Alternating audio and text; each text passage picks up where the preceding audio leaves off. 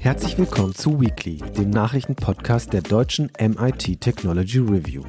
Darin wollen wir jede Woche Nachrichten aus Technik und Wissenschaft einordnen, um einfach besser zu verstehen, was hinter der Nachricht steckt. Und jetzt geht es los mit Weekly. Hallo und herzlich willkommen. Mein Name ist Jenny Lepis. Ich bin Online-Redakteurin beim Magazin MIT Technology Review. Heute dabei sind meine Kollegin Andrea Hoferichter. Hallo Andrea. Hallo Jenny. Und mein Kollege Wolfgang Stieler. Hallo Wolfgang. Hallo Jenny. Unsere Themen der Woche sind zum einen Gentechnik. Dabei spreche ich mit Andrea über die von der EU-Kommission vorgeschlagene Deregulierung von Pflanzen in der Landwirtschaft, die gentechnisch verändert wurden. Das zweite Thema der Woche dreht sich ums Wetter, genauer gesagt um Wettervorhersagen. Und weil Wolfgang hier mit uns zusammensitzt, ist natürlich auch KI im Spiel. Außerdem haben wir wieder zwei äh, Tipps der Woche für euch. Und ähm, wir starten aber mit dem Thema Gentechnik. In der vergangenen Woche legte nämlich die EU-Kommission einen Vorschlag vor, wie man künftig mit gentechnisch veränderten Pflanzen in der Landwirtschaft umgehen sollte. Demnach sollen Verfahren wie die sogenannte Genschere CRISPR-Cas nicht mehr den EU-Gentechnik-Regeln unterliegen, vorausgesetzt, die so entstandenen Sorten hätten auch ohne Gentechnik auf natürliche Weise entstehen können. Mit dem Genomeditierverfahren CRISPR ist es möglich, die DNA an einer bestimmten Stelle zu durchschneiden und einzelne DNA-Bausteine zu entfernen, verändern oder einzufügen. Forschende dieser sogenannten neuen gentechnischen Verfahren wollen auf diese Weise schneller und präziser Pflanzen so verändern, dass sie besser mit Dürrephasen klarkommen oder widerstandsfähiger gegenüber Schädlingen sind. Mit der Deregulierung könnten solche Pflanzensorten gefördert werden. Damit ist dann auch die Hoffnung verbunden, dass diese Sorten weniger Düngemittel und Pestizide benötigen. Erträge könnten auf diese Weise wachsen und Europa würde damit unabhängiger von Importen werden. So die große Idee dahinter. Andrea, du hast dich damit näher beschäftigt ähm, und auch ein Interview dazu geführt. Äh, aber gehen wir das mal schrittweise durch. Kannst du noch mal ein paar Worte zu dem Verfahren CRISPR sagen? DNA aufschneiden, Bausteine modifizieren und dann neue verbesserte Sorte erhalten. Das ist ja erstmal, klingt total einfach, aber so einfach ist es bestimmt nicht, oder? Naja, es ist wohl schon relativ einfach und für die Leute, die sich damit auskennen, auch äh, schnell gemacht. Also das äh, ist ja nicht umsonst ein Verfahren, für das auch das, den Nobelpreis äh, gab, weil es eben wirklich ein Einschnitt ist und ähm, über eine Kombination einer bestimmten RNA, die quasi äh, im Pflanzengenom in diesem Fall dann die passende Stelle findet kombiniert mit einem Enzym, das dann dort äh, schneidend tätig wird, äh, kann man eben da ganz gezielt eingreifen. In diesem neuen Vorschlag ist nicht nur die CRISPR-Cas, äh, dieses CRISPR-Cas-System äh, mhm. adressiert, sondern eben auch andere äh, Nukleasen, die im Grunde äh, ähnlich funktionieren, wenn auch nicht immer über die gleiche Systemkombination. Mhm. Und ähm, diese gentechnischen Verfahren, wie, äh, wie ist das bisher geregelt? Also bisher gilt ja diese strenge Ver äh, Richtlinie zu den äh, gentechnisch veränderten Organismen, GVO, und ich glaube seit 2001. Und äh, danach muss, äh, muss jemand, der entsprechendes Saatgut herstellt und vielleicht Pflanzen freisetzen will, sehr strenge Verfahren durchlaufen. Es gibt ja diesen berühmten BT-Mais, der so ein ähm, Gen, äh, Bakteriengen drin hat, das so ein Insektizid äh, produziert. Das ist so ein Bakterium, was auch die Biolandwirte benutzen. Und äh, ich glaube, jetzt ungefähr 20 Jahre habe ich mir sagen lassen, hat das gedauert, bis das auch in Europa zugelassen wurde. Wird in nur ganz wenigen Ländern angebaut, weil hier ja die Akzeptanz für die gentechnisch veränderten Organismen einfach nicht nicht groß ist. Hm, genau, ich hatte gehört, viel in den USA und Brasilien auch, ne? also Südamerika. Aber auch in Spanien und mhm. so. Also es, in, es, gibt es in Europa, in manchen Ländern, mhm. aber eben nicht äh, überall. Hm, okay. Und äh, die neue Regelung beziehungsweise die Deregulierung setzt ja ähm, neu entstandene Sorten damit also mit Sorten gleich, die durch normale Züchtung entstanden sind. Also was, was umfasst denn diese normale Züchtung? Kannst du das noch kurz erläutern? Ja, so konventionell versucht man ja eben durch Auswahl von Pflanzen, die äh, einem bestimmten Ziel, also zum Beispiel Trockenresistenz oder sowas näher kommen, äh, auszuwählen und die immer wieder miteinander zu vermehren, bis man dann möglichst die Sorte hat, die man haben will. Da also durch Mutation quasi. Gena oder? Ja, genau, durch eine natürliche Mutation. Hm. Was find, findet ja immer Mutationen statt im Erbgut und äh, das heißt, jede Pflanze ist dann anders und man sucht eben die aus, die man, die dem, das man haben möchte, möglichst ähnlich sind. Das dauert natürlich sehr lange. Man hat auch schon angefangen, das zu beschleunigen durch recht harsche Methoden, indem man halt Pflanzen mit Radioaktivität bestrahlt oder gentoxische Substanzen einsetzt, um dann möglichst viele Mutationen in kurzer Zeit zu erzeugen mhm. und dann einen größeren Pool zu haben, um eventuell dann die ähm, gewünschten Eigenschaften so herauszufiltern. Das ist äh, immer noch langwierig und es ist auch nicht besonders gezielt. Ne? Also es ist wirklich mit der Kanone drauf schießen und gucken, was hinterher rauskommt. Da sind diese neuen Verfahren natürlich viel gezielter und dementsprechend auch schneller. Der Interviewpartner vom mhm. Thün-Institut, mit dem ich gesprochen habe, der meinte so Faktor 10 bis 100. Also sind es geht da um äh, viele Jahre, würde ich mal sagen, die man dann schneller ist. Hm, und diese ähm, Ansätze sozusagen werden jetzt gleichgestellt, ne? Also ja, es geht, äh, das ist ja im Grunde dieser Diskussionspunkt, dass dieser Vorschlag stellt die Produkte gleich. Also mhm. der sagt eben, eine Pflanze, egal ob ich die jetzt äh, durch eine konventionelle Züchtungsmethode hergestellt habe oder durch ähm, ein CRISPR-ähnliches Verfahren, ähm, hat hinterher bestimmte Eigenschaften und lässt sich gar nicht mehr unterscheiden, weil laut Vorschlag eben auch nur, wenn überhaupt Gene eingebaut werden, eben Art, also von der gleichen Art eingebaut nicht werden. Also jetzt zum Beispiel nicht ein Bakterium-Gen in Mais oder sowas oder ein Fischgen in eine Erdbeere, damit sie länger haltbar ist, das soll es ja auch gegeben haben, sondern ähm, eben zum Beispiel ein Gen aus dem, aus dem alten Wildapfel in einen Kulturapfel, um da eben eine gewisse Robustheit äh, zu bekommen. Mhm. Und dann hat man eben am Ende Pflanzen, die sich äh, wenn man jetzt einen PCR-Test macht oder so, einfach nicht mehr als genmodifiziert erkennbar sind, was eben für diese, wenn man eben artfremde Gene einschleust, durchaus der Fall ist. Dann kann man das hinterher auch kontrollieren, ob da was passiert ist oder nicht. Hm. Ähm, das Stichwort Gentechnik ist in der breiten Öffentlichkeit, würde ich sagen, eher so ein Signalwort oder so ein Triggerwort. Ähm, nicht ganz unwesentlich ist auch, dass mit den geplanten Lockerungen ähm, auch eine Kennzeichnungspflicht der veränderten Lebensmittel entfällt. Äh, was sagen denn so Umweltverbände oder Verbraucher äh, dazu? Wie ist da so die Rückmeldung? Ja, Naturschützer und auch, ähm, auch viele grünen Politiker, auch unsere Umweltministerin, die haben sich da sehr kritisch geäußert. Auch das Bundesamt für Naturschutz hat sich kritisch geäußert äh, und äh, äh, haben da einfach Bedenken, dass eben doch Risiken bleiben. Ähm, und die Kennzeichnung, das ist jetzt so geregelt, dass das Saatgut gekennzeichnet werden muss.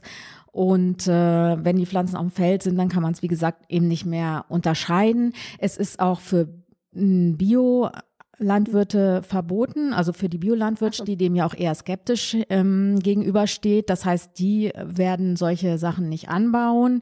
Mhm. Und äh, also wer das darauf verzichten möchte, müsste eben Bio kaufen. Mhm. Mm, genau. Und dann unterscheidet dieser Vorschlag auch noch, das müsste man vielleicht auch noch sagen, zwischen zwei äh, Kategorien, eben die Pflanzen, bei denen man wirklich keine zusätzliche, also die wie konventionelle Pflanzen behalten, behandelt werden. Da gibt es so eine kritische Größe von 20 Basenpaaren die, auf die die sich da wohl irgendwie geeinigt haben und die äh, mehreren Wissenschaftlern zufolge auch, die, wo ich das gelesen habe, die das auch für plausibel halten. Ähm, das sind 20 Veränderungen, also an 20 Stellen, die eben auch natürlich immer wieder vorkommen und äh, Darunter muss eben gar nichts reguliert werden. Alle größeren Veränderungen über diese 20 Basenpaare müssten laut diesem Vorschlag dann ähm, wieder diesen strengeren Verfahren unterliegen. Da gibt es auch okay. wieder noch gewisse Vereinfachung. Das heißt, wenn ich ein Gene rausnehme, dann brauche ich nicht mehr nachweisen, dass es einen horizontalen Gentransfer auf was anderes gibt, weil ich habe ja nichts hinzugefügt.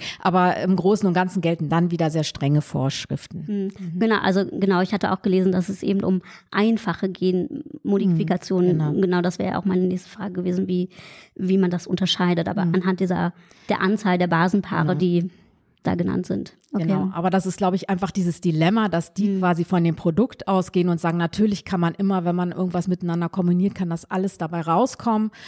Während halt die Kritiker sagen, ja, wir wollen aber dieses Verfahren irgendwie nicht einsetzen, weil wir da grundsätzlich Bedenken haben, dass vielleicht doch was rauskommt, was vielleicht niemals in der Natur so hätte entstehen können und wer weiß, was das macht.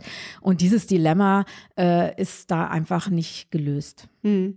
Und wie, wie sieht die Wissenschaftscommunity das? Also äh, begrüßt sie den Vorschlag? Das ist ja wahrscheinlich ja. Die, die, sind da auf der sicheren Seite, nehme ich an. Ne? Also die Wissenschaft ist also alle, die ich jetzt, mhm. von denen ich gelesen habe, mit denen ich gesprochen habe, die stehen dem sehr positiv gegenüber. Die sagen auch, das ist überfällig, als nämlich dieses Gesetz 2001 zu den GVO ähm, rausgekommen ist. Da gab es diese neuen Technologien noch nicht äh, in dieser Praktikabilität mhm. und äh, da haben, äh, das muss einfach angepasst werden und angesichts dieser Chancen ähm, plädieren die sehr dafür, dass da jetzt wirklich mm, eine neue Regelung kommt für diese neuen Techniken. Hm. Und ähm, die EU erhofft sich ja auch, dass eben dann weniger Pestizide auf die Felder aufgebracht werden müssen, wenn, wenn Pflanzen eben so äh, modifiziert wurden, dass, äh, dass sie sich be eine bessere Verteidigung äh, selber haben. Ähm, ist das äh, auch erwartbar? Also hat der Experte da was erzählt? Also es ist, ähm, es ist natürlich so, dass man das kann. Mhm. Aber ob das dann so praktiziert wird, ist eine ganz andere Sache. Und das ist eben nichts, was dieser Vorschlag irgendwie löst. Also ob jetzt eine Landwirtschaft weniger Pestizide einsetzt, da müssen definitiv andere Auflagen her. Das wird dieser Vorschlag niemals lösen. Für den Wandel der Landwirtschaft sind ganz andere Sachen noch nötig. Fruchtfolgen, Parallelanbau kleinere Felder mit Hecken, alles Humusaufbau, was wichtig ist für den Wandel der Landwirtschaft. Da tragen diese Pflanzen einfach nichts dazu bei. Mhm. Sie sind ein Werkzeug, die bestimmte Sachen erleichtern können und vielleicht beschleunigen können, aber sie sind nicht das Instrument, das jetzt den Green Deal mhm. umsetzen kann, alleine auf gar keinen Fall. Genau, das ist nämlich, äh, die Deregulierung ist nämlich äh, Teil dieses Maßnahmenpakets Green Deal der EU. Ne? Und ähm, die EU hofft ja auch, äh, durch diese CRISPR-Pflanzen unabhängiger von Agrarimporten zu werden. Ähm, das ist ja auch ein, eine große Hoffnung im Prinzip. Aber da äh, sehe ich auch, also schwierig umsetzbar, oder? oder also ja, darüber habe ich jetzt mit dem Experten nicht gesprochen, mhm. aber im Grunde ist diese Verteilung von Nahrungsmitteln natürlich auch mhm. noch ein eigenes Thema. Man sagt ja immer, es sind genug Nahrungsmittel da, sie müssen nur ordentlich und mhm. schlau verteilt werden. Darüber könnte man ja auch noch mal nachdenken, bevor man jetzt immer fordert, mehr Erträge, mehr Erträge. Ähm, das kann vielleicht auch nicht so das oberste Ziel sein. Mhm. mhm. Ähm, wie geht es denn da weiter mit den, mit den Plänen? Also jetzt gibt es diesen Vorschlag der Kommission. Was kommt jetzt noch?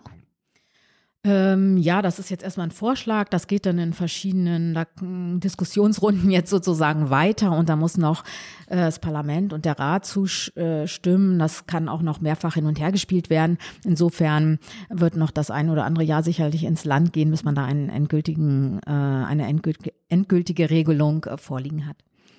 Genau, gut. Vielen Dank, Andrea. Ich empfehle das Interview mit dem äh, Experten vom Thünen-Institut, das ihr dann auch online lesen könnt bei uns. Damit kommen wir dann jetzt erstmal zum nächsten Thema. Wolfgang, hast du denn heute schon einen Blick auf deine Wetter-App geworfen? Äh, ja, natürlich. Und äh, wie sehr verlässt du dich darauf, äh, was die sagt, zum Beispiel nächste Woche? Planst du dein, deine Aktivitäten danach? Ähm, naja, so mittel, würde ich mal sagen. Also ich schaue schon, äh, was das Ringradar macht, ob da jetzt irgendwas äh, auf uns zukommt. Äh, die Tagesvorhersage, ja, okay. Da plane ich schon so ein bisschen mit, aber nächste Woche ist sehr unsicher. Wettervorhersagen sind halt auch oft äh, Thema bei uns in der Redaktion, manchmal auch sehr emotional geführt. Und oft fragt man sich doch, was denn so schwer daran ist, Wetter, äh, Wetterinformationen ähm, daraus eine Prognose abzuleiten. Und ein Grund ist natürlich der Klimawandel, der das Wetter immer unberechenbarer und extremer macht. Aber gerade deshalb sind genaue Prognosen so wichtig, etwa um uns auf extreme Stürme oder zum Beispiel Hitzetage vorzubereiten. Heutzutage erstellen Meteorologen ihre äh, Vorhersagen mit umfangreichen Compu Computersimulationen. Ähm, das dauert oft Stunden und weil die Wissenschaftler äh, Wettervariablen wie Temperatur, Niederschlag, Luftdruck, ähm, Be Bewölkung äh, einzeln analysieren müssen. Die Hoffnung ruht da wieder einmal auf Systemen mit künstlicher Intelligenz. Sie könnten diesen Prozess beschleunigen und Wettervorhersagen und Extremwetterwarnungen präziser machen. Das geht aus zwei in Nature veröffentlichten Arbeiten hervor. Beim ersten KI-Modell handelt es sich um Pangu Weather. Es stammt von Huawei und gibt wöchentliche Wettertrends für die ganze Welt heraus. Die zweite Arbeit beschreibt, wie ein Deep Learning-Algorithmus extreme Regenfälle genauer und präziser vorhersagen kann als andere führende Methoden. Ähm, Wolfgang, du hast dir die äh, Veröffentlichung genauer angesehen. Ähm, zunächst mal möchte ich von dir wissen, was meinen die denn mit den führenden Methoden? Wie läuft das bisher? Naja, es gibt, äh, was die, ähm, du hast es ja gerade gesagt, ähm, die, die normale Wettervorhersage, die numerische Wettervorhersage braucht halt relativ lange, weil sie einfach äh, sehr, sehr rechenaufwendig ist und kleine Änderungen in den Anfangsbedingungen äh, machen dann eben auch große äh, Änderungen in den Resultaten. Das heißt, je länger du nach vorne rechnest, desto schwieriger, desto äh, unzuverlässiger wird die Wettervorhersage. Aber wenn du so ein, so ein aufwendiges Ding hast und du willst jetzt äh, lokal tatsächlich Regen beziehungsweise auch Starkregen vorhersagen mit einer sehr ho hohen Auflösung, dann musst du da halt ein paar Stunden drauf rumrechnen. Das nützt dir aber nichts, wenn so eine Gewitterfront mit Superzellen oder vielleicht sogar so ein Taifun oder sonst was auf dich zukommt. Da willst du was Schnelleres haben. Und da gibt es seit einiger Zeit Forschungsarbeiten, seit ein paar Jahren Forschungsarbeiten. Eine der ersten, die ich dazu gesehen habe, war von Google, aber auch IBM war da mit dabei. Ähm, und die eine der führenden ist jetzt im Moment von DeepMind. Die äh, nehmen halt im Prinzip ähm, Regenradar-Daten äh, als Bilder und füttern das in ein neuronales Netz ein und sagen so, äh, das ist der Regenradar, wie er jetzt ist und das ist der Regenradar, wie er eine Stunde später ist. Jetzt lern mal das eine aus dem anderen vorherzusagen. Äh, und das hat relativ gut funktioniert bis zu 90 Minuten.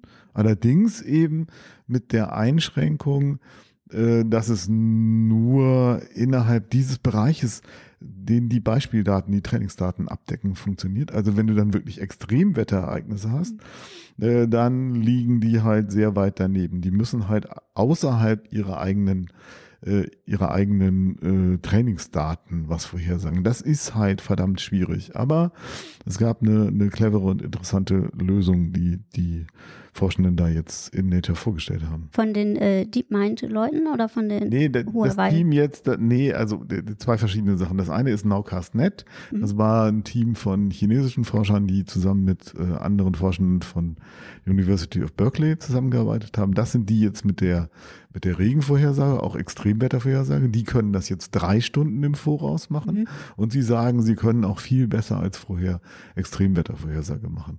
Und das haben sie geschafft, indem sie im Grunde genommen so ein bisschen äh, diese, diese Technik, äh, äh, die es bisher schon gab, nämlich Regenradardaten zu nehmen, verknüpft haben mit physikalischen Randbedingungen.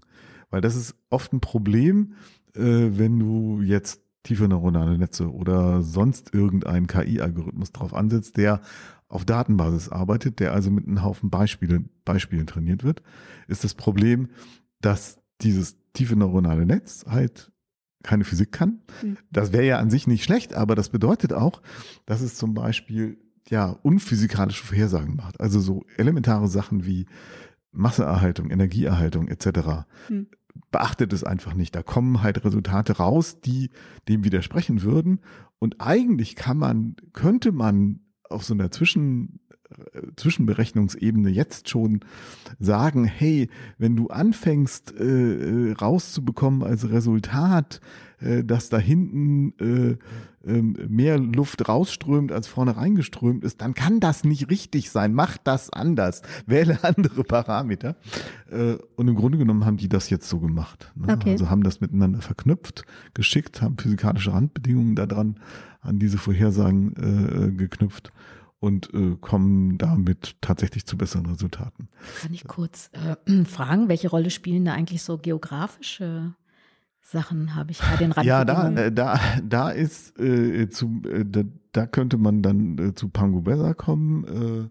Äh, äh, die haben zumindest ein bisschen 3D-Informationen reingetan. Äh, soweit ich weiß, äh, aber auch nicht so richtig äh, Höhenprofile. Ähm, aber sie arbeiten äh, tatsächlich jetzt dreidimensional. Das war, war ein Punkt, den sie jetzt besser machen als andere Modelle vorher. Hm. Äh, Und der zweite Punkt war, dass sie halt die Vorhersage sozusagen sukzessive machen. Das heißt, die machen eine Vorhersage für eine Stunde und das Ergebnis geben sie dann wieder in ein weiteres Modell, was dann eine Vorhersage für drei Stunden macht und das nächste macht, ne? Und so Okay. Mhm. hangeln sie sich weiter. Sie haben so Zwischenstufen. Und das ist ganz witzig, weil äh, es gibt halt bei diesen großen Sprachmodellen auch eine Technik, äh, wo du äh, prüfst oder wo du, wo du Resultate haben willst, so äh, logische Rätsel lösen, Folgerungen äh, und äh, dass das Netz irgendwelche Folge, Schlussfolgerungen äh, ziehen zu lassen, mathematische Beweise oder ähnliches oder Rätselspiele. Äh, und um da zu besseren Ergebnissen zu kommen, ist eine Möglichkeit tatsächlich auch mit Zwischenschritten zu arbeiten. Hm. Also dem Netz explizit zu sagen, mach erst das, dann mach das, dann mach das, dann mach das und jeweils auf der Basis einer gesicherten Folgerung dann äh, weiterzuarbeiten. Und Im Grunde genommen haben die das so ähnlich gemacht. Hm. Aber so Vorhersagen für die nächsten drei Stunden sind ja jetzt auch, naja, Naja, nein, sie haben dann, sie, ja, ja, aber sie, also das Endresultat ist eine globale Wettervorhersage für äh, sieben Tage. mhm. okay. Und die haben sie gesagt, äh, können sie 10.000 Mal schneller berechnen äh, als äh, mit, mit konventionellen äh, numerischen Modellen. Mhm. Äh, nun kannst du sagen, ja, pff, egal, super, könnt ihr schneller machen, äh, so what. Äh, aber äh, das bedeutet für mich auch, ähm, was das Ganze ja so rechenintensiv macht, konventionelle Modelle, ist halt die Auflösung. Im Moment haben wir Wettermodelle mit, also globale Wettermodelle mit Auflösung von, sagen wir mal, 100 Kilometer, vielleicht 50 Mhm. Kilometer, äh, so, so Gitterlängen. Ne? Ja. Äh, und äh, alles, was da drin ist, wird halt nicht mehr aufgelöst. Das musst du mit irgendwelchen Parametern beschreiben. Zum Beispiel Wolken. Wolken Mhm. sind aber ziemlich wichtig für Wetter. Äh, und äh, wenn du kleiner werden willst, dann steigt halt einfach auch sehr schnell, sehr, sehr steil der, der Rechenaufwand an. Und das bedeutet, bedeutet für mich halt, was die jetzt gemacht haben, theoretisch müsste man auch äh, mit, einer, mit einer kleineren Auflösung halt äh, äh, besser rechnen können. Hm. Ähm, Aber Huawei hätte da doch sicher die Infrastruktur für, das zu leisten, oder? ja, ja, klar, aber die haben sogar das Modell zur Verfügung gestellt. Also Mhm. die sagen auch, könnt ihr euch auch runterladen. Achso, okay. Ähm, allerdings muss man sagen, es gibt ein paar Einschränkungen, wie immer. Na, erzähl. Also die eine Einschränkung ist, äh, Sie haben gesagt, äh, die Qualität ist vergleichbar zu numerischen, bisherigen numerischen Modellen. Mhm. Äh, merkst du schon, ne? Also wir haben am Anfang Ja. drüber gesprochen, kann ich mich auf die Wettervorhersage in einer Woche verlassen? Und ich habe ich bin da ja sehr skeptisch. Äh, Also die, die etwas ausführlichere Antwort ist, wenn die Wetterlage einfach ist, ja. Wenn die Wetterlage kompliziert ist, viele kleine Hoch- und Tiefdruckgebiete, die da wild durcheinander wuseln, äh, dann eher nicht. Hier in Deutschland ist es sowieso ein bisschen schwieriger als sagen wir am Mittelmeer äh, oder weiter im Norden, weil hier so Luftmassengrenzen aufeinander prallen und es ist immer viel, viel Gewusel hier. Ähm, und äh, ja, das bedeutet einfach, sie sind nicht besser, sie sind ungefähr so gut wie, wie klassische Vorhersagen und die sind halt nicht besonders gut. Ja. Die zweite große Einschränkung ist, was sie nicht gemacht haben, was aber auch besonders interessant ist, ist Regen vorherzusagen. Regen vorhersagen ist halt wirklich irre schwierig, weil ne, Wolken, habe ich ja hm, gerade erzählt. Genau. Äh, kannst du in normalen Modellen nicht auflösen, machen die immer mit irgendwelchen Parametern, äh, wird dann eine Menge angepasst an äh, die Beobachtungsdaten, so dann rechnet man auf alten Daten nochmal und versucht die Parameter so zu so äh, so fein zu tunen, dass es dann halt passt, dass du im Grunde genommen ein, ein, ein Wettergeschehen, äh, was schon passiert ist, nochmal wieder reproduzieren kannst. Ähm, aber wie gesagt, es ist immer noch mit großen Unsicherheiten behaftet. Sehen wir ja auch immer wieder. Und das können sie halt auch noch nicht. Trotzdem, mhm. wie gesagt, finde ich im Grunde genommen die, äh, die Arbeit sehr interessant. Und naja, gemacht haben sie das natürlich, um äh, zu demonstrieren, äh, guck, wir sind ein toller Hightech-Konzern. Okay. Wir haben übrigens eine KI-Cloud, auf der kann man solche großen Modelle trainieren. Das funktioniert und da kommt auch was Sinnvolles bei raus. Und dann stellen wir unsere Ergebnisse auch der weltweiten Community zur Verfügung. Wir sind die Guten sozusagen. Okay, ja. ja. Also natürlich ist das auch eine Werbemaßnahme für mhm. Huawei, klar. Genau, Huawei hat so ein bisschen Imageprobleme, würde ich jetzt mal sagen. Genau. Okay. Ja, also ist jetzt äh, vielleicht akut noch nicht äh, Besserung für unsere Apps in Sicht, aber Nee, aber es ist ein ziemlich interessantes Zwischenergebnis. Mhm. Und äh, es gibt äh, vielleicht noch ganz kurz als Ergänzung dazu, es gibt halt so bei Nature immer News and Views Artikel, ja. die das Ganze so ein bisschen einordnen. Äh, und äh, die haben halt auch gesagt, äh, das ist interessant und im Grunde genommen ist das jetzt sozusagen der Startschuss für eine neue Forschungsinitiative. Da sollten sich jetzt mal ganz viele Leute dran setzen und in dieser Richtung weiterarbeiten, dann könnte man echt was damit anfangen. Aber im Moment ist es halt erstmal nur eine reine Forschungsarbeit. Das klingt doch gut. Ähm, Wolfgang, du schreibst ja noch einen Text darüber, ne? Und den lest ihr dann auch online bei uns. Ähm, damit äh, gehen wir auch einfach gnadenlos über zu den Tipps der Woche, äh, die auch so ein bisschen wetterabhängig sind, würde ich sagen, je nach äh, Plänen. Ähm, Fahrt ihr denn weg oder habt ihr Urlaubspläne? Äh, ja, also eine Woche Frankreich und später nochmal nach Wien ja. ist geplant. Du äh, könntest ja dich schon ein bisschen vorbereiten online, ne? Ja, ich habe davon gehört ja. in unserer letzten Redaktionskonferenz, dass es so feine Sachen auf YouTube gibt, wo man äh, sich virtuell mal durch New York auch schlendern könnte, mhm. wenn einem Übersee zum Beispiel wichtig ist ja. und man nicht fliegen möchte. Hervorragend. Aus, was ja aus verschiedenen Gründen ja, gut. Man, man schlendert da mit. Ist das die quasi das Revival der schönsten Bahnstrecken Europas?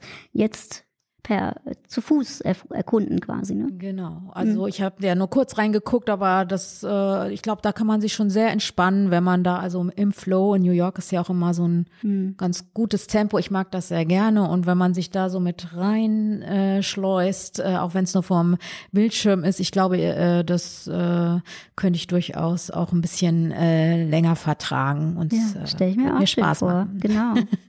Was gibt's da noch? Und da müsste es doch noch weitere Entwicklungen geben, oder? Was man da noch machen? Also nicht nur alleine rumschlendern.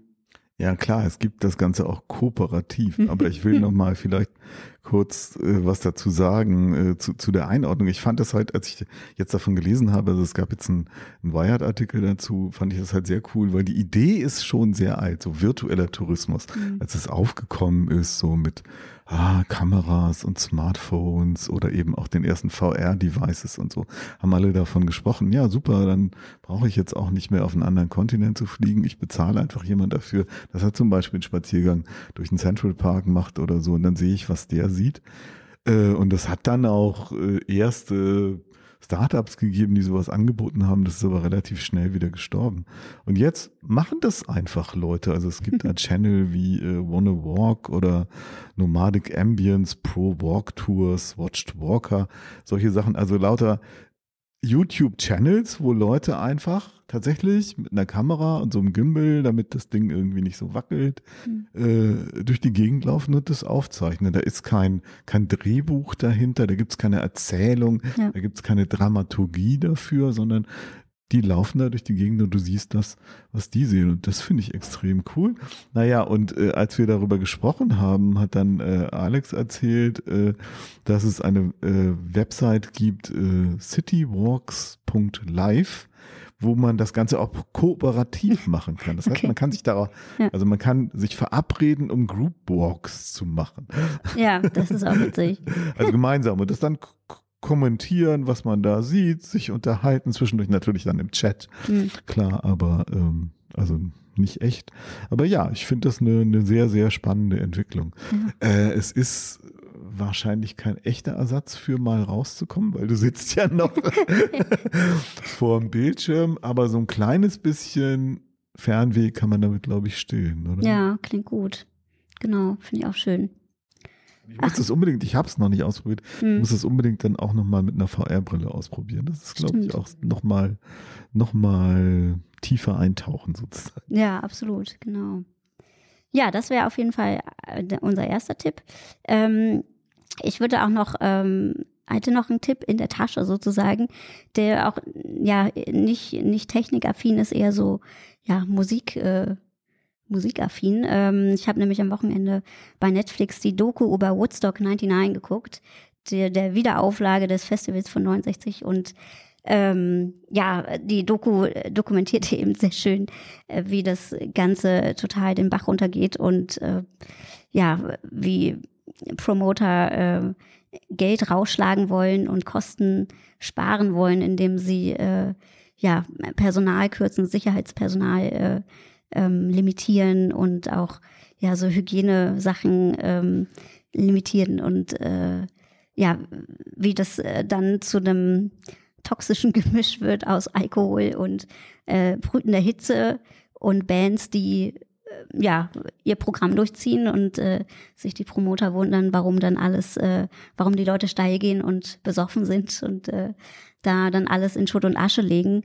Und das war eine krasse Doku, die nicht neu ist, aber äh, kann man, glaube ich, nochmal gerne angucken und ähm, als Gegenprogramm hatte ich dann äh, einen neuen Podcast entdeckt, der sich um das Wacken Festival, das Metal Festival, was jetzt auch, glaube ich, Anfang August stattfindet, ähm, äh, drehen soll. Und äh, das ist irgendwie so der krasse Gegenentwurf dazu, dass eben mit zwei Typen gestartet, die äh, ja eben auf Metal stehen und äh, das 1990 ins Leben gerufen haben in so einer Kiesgrube mit 800 Leuten und äh, irgendwie 12 Mark Eintritt und dann ähm, ist es eben mit den Jahren natürlich gewachsen.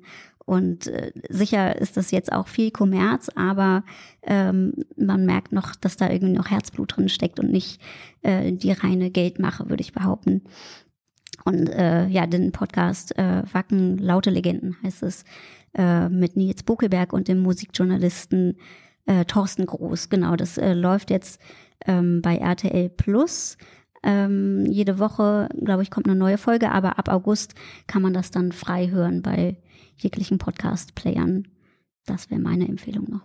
Ja, wobei man Woodstock ja jetzt nicht auch total schlecht machen muss, ne? Das ist ja wirklich dann in der Folge irgendwie so Richtig. entartet mit dem Kommerz und so, denn das sieht man in der Doku ja auch. Äh, die Anfänge waren ja durchaus sympathisch, also. Genau. Ja. Genau, man hat das versucht wieder zu beleben, ist aber irgendwie nicht, nicht so richtig äh, durchgestartet. Falschen Motto. Ja, ganz genau. Fein. Dann ähm, würde ich noch meinen Aufruf starten, dass wenn ihr nochmal coole Serien habt, spannende Bücher oder Games oder was auch immer, ähm, Veranstaltungen, die vielleicht kommen oder auch nicht, äh, dann ähm, könnt ihr uns schreiben, eine Mail an info at technology-review.de. Da könnt ihr auch einen Tipp hinterlassen oder auch ähm, uns auf Social Media ansprechen. Wir haben, wir sind bei Facebook, Instagram, Twitter, LinkedIn und jetzt auch neu auf Threads, habe ich gehört von meiner Kollegin. Ähm, da findet ihr uns überall unter MIT Technology Review. Vielen Dank und bis nächste Woche. Tschüss. Tschüss. Tschüss.